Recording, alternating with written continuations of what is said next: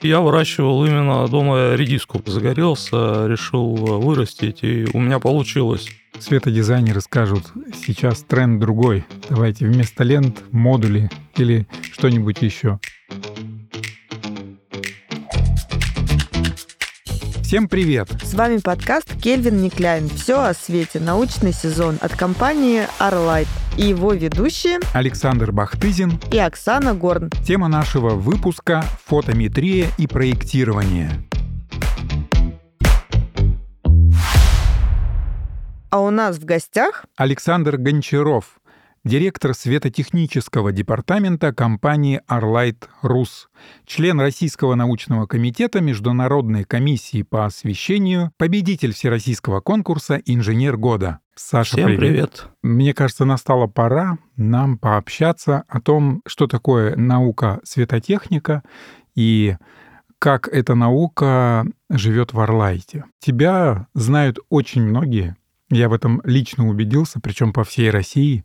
Все, кто э, занимается светодизайном, светотехникой, знают, кто такой Александр Гончаров. И это не просто популярность. Э, зная лично тебя, я знаю, что ты профессионал своего дела, ты влюблен в свое дело и занимаешься тем, ну, наверное, к чему то призван. А, но как сложился твой путь, это, мне кажется, тоже очень интересно. Расскажи, поделись. Ну, я хотел бы начать с того, что, да, в этом деле я немного патриот. Начиная свой путь в 2001 году, я начинал со светодиодов. В то время особо было в этом направлении не денежное, то есть как бы мной двигал, ну, как я уже сказал, патриотизм. Начинал я со светодиодов. Светодиоды на тот момент представляли из себя дип, ну, в дип-исполнении, то есть это такая лизочка, две ножки – и они были очень дорогие, ну и находили применение, можно сказать, такое специальное. То есть это гирлянды, сигнальные огни, ну и другие различные применения. Раньше заявленные характеристики на таких светодиодов это была сила света и угол излучения. А если рассматривать светильники светодиодные в области освещения, то необходимо уже такие характеристики, как световой поток, ну, также угол излучения, ну, светораспределения. Поэтому приходилось переводить силу света, световой поток, ну, применять, э, можно сказать, перерасчеты. Это уже потом стали светодиоды применяться в различных корпусах, ну, а в начальном этапе именно это именно дип-исполнение. Слушай, а на базе чего ты вот эти исследования начинал проводить? Ну, то есть как бы твоя научная карьера с обучением была связана изначально, да? Да, моя, э, можно сказать, карьера начиналась с обучения. Я рассматривал применение таких э, решений в области медицины, то есть это именно аутоскопы, э, фототерапевтические приборы. Затем ЖД-транспорт, уже когда появились более мощные такие светодиоды. Затем растения, то есть когда уже появились высокомощные эффективные светодиоды. Мой путь начинался с Томского политехнического университета, это кафедра лазерной световой техники. Именно Виктор э, Михайлович Лисицын, да, мой научный руководитель, а также Виктор Юрьевич Яковлев оставили на путь истинный, развили во мне научный потенциал. Работал я э, параллельно на научно-исследовательском институте полупроводниковых приборов, который на тот момент именно занимался светодиодной тематикой. На кафедре еще на тот момент не было пока такого направления, но научно-исследовательский институт полупроводниковых приборов имел возможность именно покупать такие светодиоды и применять их в своих решениях. В данном институте, на данном предприятии, можно сказать, также разрабатывались э, приборы на основе кристаллов, то есть это они сами сажали кристаллы, делали разварку, золотой проволоки, то есть изготавливали свои приборы. В принципе, вот этими методами, с этими методами также был знаком, приходилось как немножко поработать. Саш, тема нашей программы — фотометрия. Расскажи, что это, потому что я уверена, что не все наши слушатели знают об этом. Да, вот именно свой путь фотометрии я начал как раз в 2001 году, когда пришлось погружаться именно в перевод тех заявленных характеристиках, которые были в дип-светодиодах, а в другие светотехнические характеристики, это в частности световой поток. Пришлось научиться измерять именно светораспределение светодиодов и переводить это в световой поток. То есть на тот момент для меня эта задача была значительно такая сложная, но тем не менее интересная. То есть как перевести плоский угол в телесный угол и при этом проинтегрировать э, силу света по телесному углу, это, можно сказать, молодому специалисту, который еще не имел высшего образования, было такой сложной задачей. Но, тем не менее, на настоящий момент этот опыт э, мне очень э, пригодился. Вот и работая в компании Orlight Rus в настоящий момент, да, понимая все те проблемы, которые решал ранее, смог создать современную светотехническую лабораторию на основе автоматизированного оборудования. Разрабатывая вот эту лабораторию, исходил из того, чтобы человек не находился в темном помещении. К сожалению, очень много лабораторий, которые существуют в нашей стране, имеют полуавтоматизированный метод измерения. Человек находится в темной комнате, портит себе глаза. То есть э, здоровье человека, как ни странно, ну, может, для некоторых является, можно сказать, самой основной проблемой. Но ты имеешь в виду, находясь в лаборатории, или, в принципе, это проблема для, так скажем, всех граждан? Это проблема, на самом деле, всех граждан, а, но в данном случае, когда человек находится в темной комнате, да, и при этом светит светильник, то возникает огромный такой высокий показатель дискомфорта. То есть человек портит угу. себе глаза и уже плохо видит. Вот этот показатель дискомфорта, я об этом слышу в последнее время достаточно много. Но раньше такого показателя не было. По крайней мере, вот в науке это термин прижился не так давно. Я прав? На самом деле этот э, термин э, существует давно. Угу. То есть это как э, термин вышел из европейских стандартов. Раньше как был показатель, вот, допустим, ослепленности. Да? Сейчас вот УГР – это показатель дискомфорта. Как рождаются отечественные стандарты? Это такой простой перевод из европейских да, стандартов. Но не всегда нужно верить европейским стандартам, потому что все-таки наши требования немного отличаются. А есть... вот давай об этом поподробнее. Помню, помню, ты говорил об этом, что российский климат, да, географическая какая-то среда, она также влияет на световосприятие. И в данном случае показатель дискомфорта, он тоже получается плавающий. Мы берем европейские стандарты, как ты говоришь, да, транслируем их, э, ну, так скажем, да, на нашу территорию, и здесь получаются разные приключения. Можешь пояснить? Вот в основе, можно сказать, всех светотехнических характеристик лежит человеческий глаз. В зависимости от региона проживания спектральная чувствительность глаза будет отличаться. Вот в Европе она одна, в Америке другая, у нас она третья. А чем это связано? То есть приведу такой простой пример, э, который нам приводили в процессе обучения на кафедре лазерной световой техники. Вот Виктор Михайлович Лисицын, да, вот привел такой интересный пример, который я вспоминаю по сей день. Если человек не будет пользоваться рукой, его рука не имеет, ногой нога, можно сказать, перестанет работать, так и с человеческим глазом. То есть э, в человеческом глазе есть рецепторы, попадает та или иная длина волны, заставляет работать эти рецепторы. Если не будет определенная длина волны попадать, то, соответственно, человеческий глаз перестанет чувствовать в этой области. Испокон веков человеческий глаз формировался под воздействием солнечного излучения. Если мы будем постоянно сидеть в офисе, подвергать свой человеческий глаз излучением искусственной точки света, то спектральная чувствительность в скором времени изменится изменится. Но так устроен организм человека, то есть как бы эволюция, ну, этого не избежать. Человеческий организм, он гибок. Ну, то есть ты утверждаешь, что спектральная чувствительность уже изменилась, потому что ну, формирование проходило миллионы лет, насколько я знаю, да, а тут э, искусственное освещение — это совсем краткий промежуток. Но я уверен, что действительно большую часть времени мы находимся при искусственном освещении, да, и это точно влияет на здоровье и меняет нас, да. И ты говоришь о том, что это уже случилось. Вот на самом деле на сегодняшний день та усредненная, да, отмечу, усредненная спектральная чувствительность, она была еще разработана в 1931 году. Уже практически прошло 100 лет. Ну, не то, что это усредненная характеристика изменилась. Изменились люди, да, в зависимости... Среда изменилась. Среда изменилась. Да. Портя экологию, атмосфера загрязняется, образуется какой-то определенный фильтр. Расстояние Земли от Солнца также меняется. Меняется спектр излучения немножко, в зависимости от региона проживания. Если вспоминать, допустим, о законе Релея, да, то есть каждая длина волны, она по-разному рассеивается в атмосфере.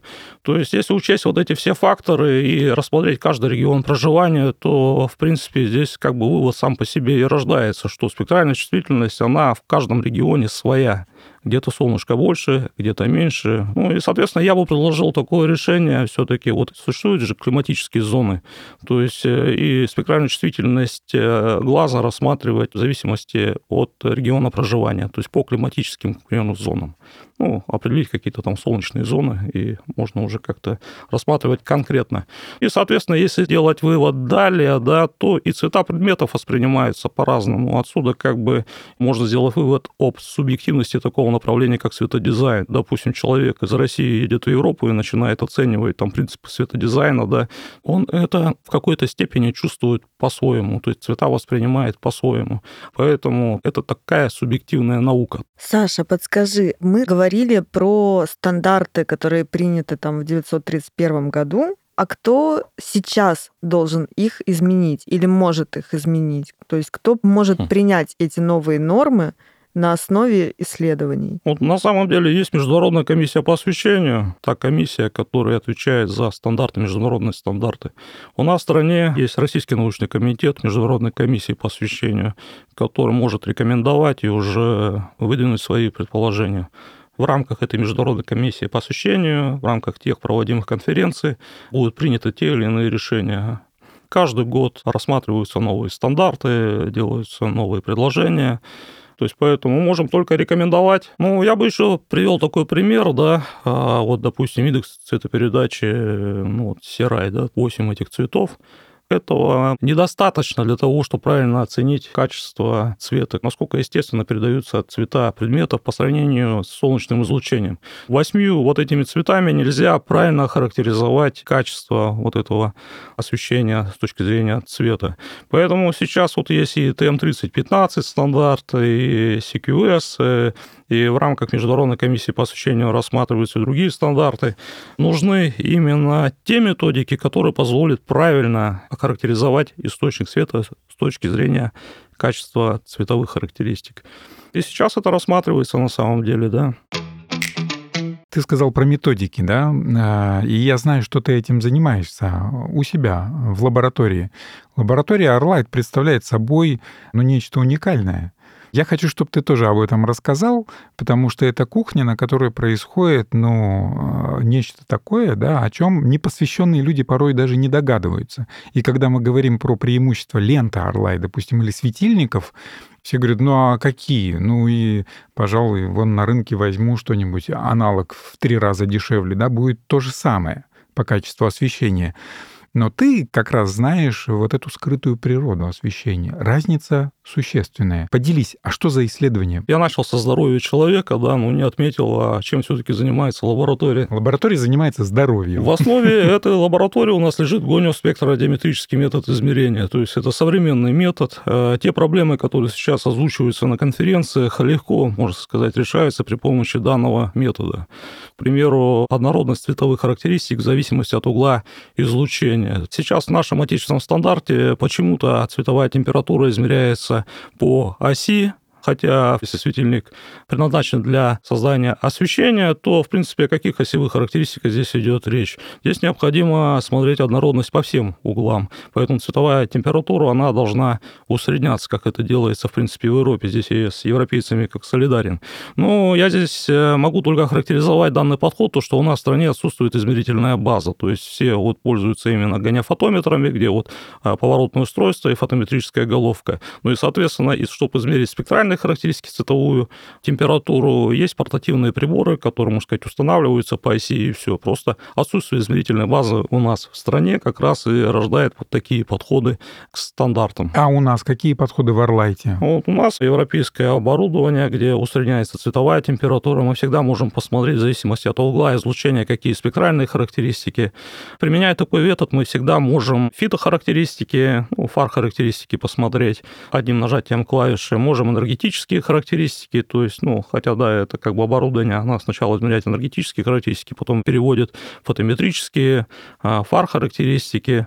У нас такой мощный инженерный аппарат, появляются какие-то стандарты, мы всегда можем гибко реагировать на любую ситуацию, то есть не нужно тратить много времени для того, чтобы сделать ту или иную работу. А гоняфотометр, вообще что это за аппарат? Что за космический корабль? Вот если посмотрите здесь на светильник, да, вот вы находитесь под углом, углом для того, чтобы понять полную картину об этом источнике света, об этом, вот, допустим, светильнике, да, в зависимости от того, а под какими углами излучает и как излучает.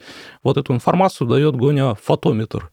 Это поворотное устройство, когда фотометрическая головка находится на каком-то расстоянии, и, соответственно, фотоприемник фиксирует освещенность. По закону обратных квадратов расстояния пересчитывается в силу света. Угу. Вот в 1604 году как раз вот придуман первый вот, закон фотометрии, и этим методом до сих пор пользуются. Но при помощи нашего оборудования измеряются энергетические характеристики, ну и в зависимости от угла излучения, то есть спектральные характеристики. Ну и, соответственно, мы здесь можем и смотреть и цветовые, и все остальные характеристики. То есть это более такой глубокий исследовательский центр. Аппарат очень хороший. Но вот этот аппарат вы используете для э, создания новых световых приборов, либо вы, ну так скажем, исследуете то, что уже выпущено различными производителями? Ну, здесь а, разные подходы. Исследуем новые, исследуем, которые выпущены уже нашими партнерами, Брестским заводом, китайскими производителями, то есть э, понимаем проблемы, рекомендуем решения. И какие же ну, самые такие частые проблемы вы замечаете в осветительных приборах? Ну, я имею в виду по каким-то недостаткам, качественным характеристикам, да, которые не соответствуют стандартам. Ну, в основном это тепловая стабилизация, ну, требования такие, допустим, что в течение 15 минут, к примеру, световые характеристики не изменились более или менее на 1%. Это стабилизация, вот, да? Стабилизация, угу. да. Ну и при этом а, требование, чтобы а, если, допустим, прибор на 6% меняется в течение определенного времени, то, соответственно, этот прибор уже не годится прибор уже не соответствует, у него тепловая стабилизация не выполняется. То есть он, в принципе, перегреется и выйдет из строя. Ну и, соответственно, отсюда и срок службы этого прибора будет другой, иной. И много таких приборов вообще по рынку? Насчет рынка не знаю. Ну, те, которые э, к нам приходят, допустим, э, ну, немного на самом деле. Угу. Ну, такое встречается. Ты нам рассказывал о проведенных не так давно исследованиях и новизне метода. Расскажи нам, пожалуйста, подробнее. Вчера как раз э, состоялась э, конференция. Вот у меня было заочное участие на этой конференции, где я представлял новую методику расчета класса энергетической эффективности осветительных облучательных приборов. Задача на самом деле актуальная, потому что как э, существуют разные подходы. Именно раньше вот этот метод был основан ну, то есть все светотехнические приборы светодиодные, да, попадали в класс А, А++, там, А+, все были энергоэффективные. Ну, это как бы не совсем правильно, поэтому решили пересмотреть для осветительных приборов, для световых приборов именно другой метод измерения. Ну вот европейцы придумали метод, э, который как раз основан на оценке именно полезного светового потока. Чем выше полезный световой поток и меньше потребляемая мощность, тем лучше. Соответственно, была ими представлена методика, но именно сам расчет этого полезного светового потока, он, э, на мой взгляд, не очень корректен. Все-таки это параметр осветительной установки. В нашем стандарте есть как бы такое понятие угол рассеяния, ну, можно сказать, угол излучения, полезный угол излучения, полезный угол рассеяния. То есть это угол, в котором заключен световой поток, полезный для конкретного случая применения. То есть это уже, как в нашем стандарте, есть понятие, что такое, можно сказать, полезный световой поток. Без рассмотрения именно конкретной осветительной установки, помещения конкретного, нельзя говорить, что полезный или не полезный световой поток. А вот европейцы как-то без применения к помещению взяли и как-то оценили этот полезный поток. Ну, они оценивают просто светораспределение. То есть, если 80% светового потока а, попадает в угол 120 градусов, да, ну, плоский угол, то, соответственно, это направленный источник света, и полезный световой поток рассчитывается уже далее, там, согласно алгоритму. Если, допустим, менее, то тогда не направленный, это почему-то весь полезный световой поток является полезным. У меня другой подход. Я как бы подумал, да, у нас есть, допустим, а, коэффициент использования светового потока, и он зависит от индекса помещения. Почему мы не можем класс именно а, энергетической эффективности привязать к индексу помещения?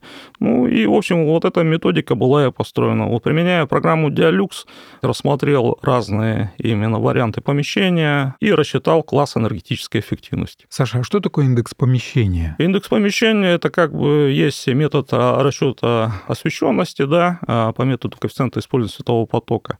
Рассчитывается как? Вот если взять э, за параметры помещения А и Б, да, ну, длина, ширина, то это А умноженное на Б, деленное на высоту, и также в знаменателе А плюс Б. То есть это, можно сказать, принято еще как бы обучаясь, да, там на предмете БЖД, да, мы вот это вот делали, эту процедуру, ну и в дипломной работе все это было. То есть, в принципе, те, кто имеет инженерное образование, они это все рассчитывали. Я хотел бы отметить еще следующий факт. Вот эта методика, да, которую я как бы представлял, которую разработал, так как поверхности помещения имеют определенные коэффициенты отражения, то, соответственно, освещенность, она результирующая, будет складываться из следующего. Вот этот падающий световой поток от светильника на рассматриваемую поверхность помещении будет э, присутствовать э, многократное переотражение. То есть, когда мы рассматриваем открытые площадки, то там многократных переотражений нет. Но когда мы рассматриваем конкретное помещение, то, соответственно, приходится иметь дело с многократными переотражениями. Когда мы говорим о коэффициенте использования светового потока, то он может быть больше единицы, потому что многократные переотражения не дают ему э, быть меньше. Соответственно, нужно как-то исключить эти многократные переотражения. Поэтому в программе Dialux занулялась именно на поверхность пола, но стены оставались такие, как есть, и потолок также. Ну, соответственно, те фотоны, которые падали на пол, они, можно сказать, поглощались, и переотражения не было. За счет этого э, ввел параметр КПД кривой силы света, то есть если мы возьмем световой поток, умножаем на КПД э, кривой силы света, то, соответственно, мы уже получим полезный э, световой поток, который упал на поверхность. Вот и по такому методу, в принципе, и основаны мои дальнейшие расчеты. Работа будет опубликована в Тусуровском журнале электронные средства и система управления. Есть такая конференция на сайте Тусура, это Томск. Томский университет системы управления радиоэлектроники. Очень интересно будет почитать потом. Саш, мы вот э, общались с томскими коллегами, в частности, Сергеем Турановым, и он ссылался на проведенное исследование совместно с Арлайт. Я знаю, что от лица Арлайт выступал как раз ты. Расскажи, а, что это за исследование было, связанное с фитолентой? Да, у нас было проведено исследование совместно с Томским политическим университетом, где наша компания дала наши светильнические решения. Это белые светодиодные ленты и красная светодиодная лента зеленой волны 660 нанометров. Нам было очень важно определить оптимальный спектр излучения, ну, хотя бы там для а, листьев салата для того, чтобы уже говорить, что вот такой спектр излучения будет оптимален. То есть мы искали то решение, которое будет наиболее эффективно с точки зрения облучения растения. Мы искали тот спектральный состав, который будет наиболее интересен. Ну и, соответственно, мы изготовили специальную вот эту вот ленту отдельную, 660 нанометров, ну и представили ряд там белых лент. Ну и вот э, в Томском политическом университете очень долгое время э, проводились эти эксперименты, и появилось решение. Это соотношение 2 к 1, там, допустим, два светодиода белого, один светодиод красного, то есть такой спектр излучения интересно получился. Но, тем не менее, это решение, оно не универсальное для других, допустим, решений. Поэтому сделали вывод такой, что нужно нашим клиентам предлагать отдельную красную ленту, чтобы каждый клиент был конструктором своих каких-то решений. То есть можно установить, допустим, эту красную ленту отдельно, белую отдельно, и применяя, допустим, шим, допустим, регуляторы, шим-контроллера, можно было регулировать вот соотношение красного к белым. То есть у нас есть как отдельно фитолента, которая была получена в ходе проведения вот этих экспериментов с Томским политическим университетом, так и отдельно красная лента, применяя которые, да, каждый клиент может именно подобрать свой спектр. Ну, речь идет про фитоосвещение, да? Фитоосвещение. То есть освещение растений. Речь идет про домашние растения, какие-то особые культуры. И в своей практике я выращивал именно дома редиску, применяя вот именно красную вот ленту. Загорелся, mm-hmm. решил вырастить, и у меня и получилось. Да, редиска выросла, вкусная была. Ну, тем не менее, как бы я убедился, Кто то, что докажет? лента работает. Ну, у меня была фотография, я даже выкладывал в интернет. Вот если говорить о растениях, да, я как говорил о спектральной чувствительности глаза, а у растения есть другая как бы чувствительность. Вот, Мгм. другие характеристики. Когда вот эффективность для глаза это люмен, допустим, на ватт, да, вот принято светотехнически, а для растений это микромоль, деленное на жоуль. Вот почему микромоль, деленное на жоуль, ну, как известно, микромоль, деленное на секунду, деленное на ватт, а секунда умноженная на ватт, это будет как раз джоуль. То есть это как бы познание физики. Ну, все эти характеристики наше оборудование позволяет делать, причем легко можно перевести, сделать ES-файлы как для фитохарактеристик, для фар-характеристик, так и для любых других характеристик и сделать проект освещения. То есть наш проектный отдел это очень хорошо делает просто. А вот как раз расскажи про ES-файлы. Это тоже такое преимущество Arlight, я знаю, где применяются, как создаются эти файлы и что они вообще собой представляют. Ну, ES-файл — это просто форма представления фотометрических данных. Раньше, вот когда начинал я свой путь, это все в Excel записывал, то есть дальше можно было просто точным методом там, расчета освещенности что-то посчитать. А вот сейчас существует, допустим, программа Dialux, которая позволяет делать определенные проекты освещения, создавать какие-то решения. И применяя этот программный продукт, необходимы ES-файлы. Вот наше оборудование как раз позволяет создавать вот эти ES-файлы. Мы, можно сказать, э, применяя программу Dialux, э, применяем вот эти файлы и делаем проект освещения. То есть очень быстро все это делается. Ну, то есть там из ассортимента Arlight а, светильники можно подобрать соответствующие как раз вот э, Да. характеристикам освещения того или иного пространства. Да, совершенно верно. Мы также являемся партнерами компании Deal, то есть у нас есть плагин, Просто применяя ES-файлы, существует множество проблем. Допустим, тот же самый расчет показателя дискомфорта, с которого мы начали нашу дискуссию. При применении именно файлов э, из плагина позволяет наиболее точно выделить световую часть. Расчет показателя дискомфорта будет наиболее точный. Саш, я знаю, что твой департамент э, сейчас расширяется, как и вся компания Arlight, и существует, э, ну так скажем, потребность в кадрах. А в науке светотехника с кадрами сейчас обстоит дело, ну так скажем, не совсем просто. Да, их разбирают как горячие пирожки. Выпускников различных вузах, в том числе и ТПУ, и МИИ, и так далее. Скажи, пожалуйста, вот в твоем департаменте сейчас как с этим обстоят дела? Кто у тебя работает? Хватает ли ресурсов? Начну с того, что кадры, технические кадры всегда требуются. Светотехника — это такое, можно сказать, направление, где не каждый хочет работать, то есть нужно заинтересовать. Вот начиная свой путь, да, я был как бы патриотом этого направления. Когда-то, допустим, выиграл в конкурсе молодых специалистов энергонефти, где я предложил новое такое решение. То есть я вот на этом этапе заинтересовался работать в этом направлении. Поэтому именно нужны кадры, может быть, со студенческой скамьи, то есть э, которых мы можем заинтересовать, показать э, все решения. Поэтому мы приглашаем как практикантов к себе, так и молодых специалистов без опыта работы. Понимаем, что найти именно специалиста, имеющего высокий опыт работы, квалификацию, очень сложно, но тем не менее мы ищем и таких. Образовательная база в рамках нашей компании именно по направлению светотехника, светодизайн, испытания осветительных приборов, э, ну, электронщики, э, ну, она такая очень хорошая, поэтому приглашаем, всегда научим, получите опыт, постараемся заинтересовать. В рамках нашей компании также существуют интересные корпоративные мероприятия.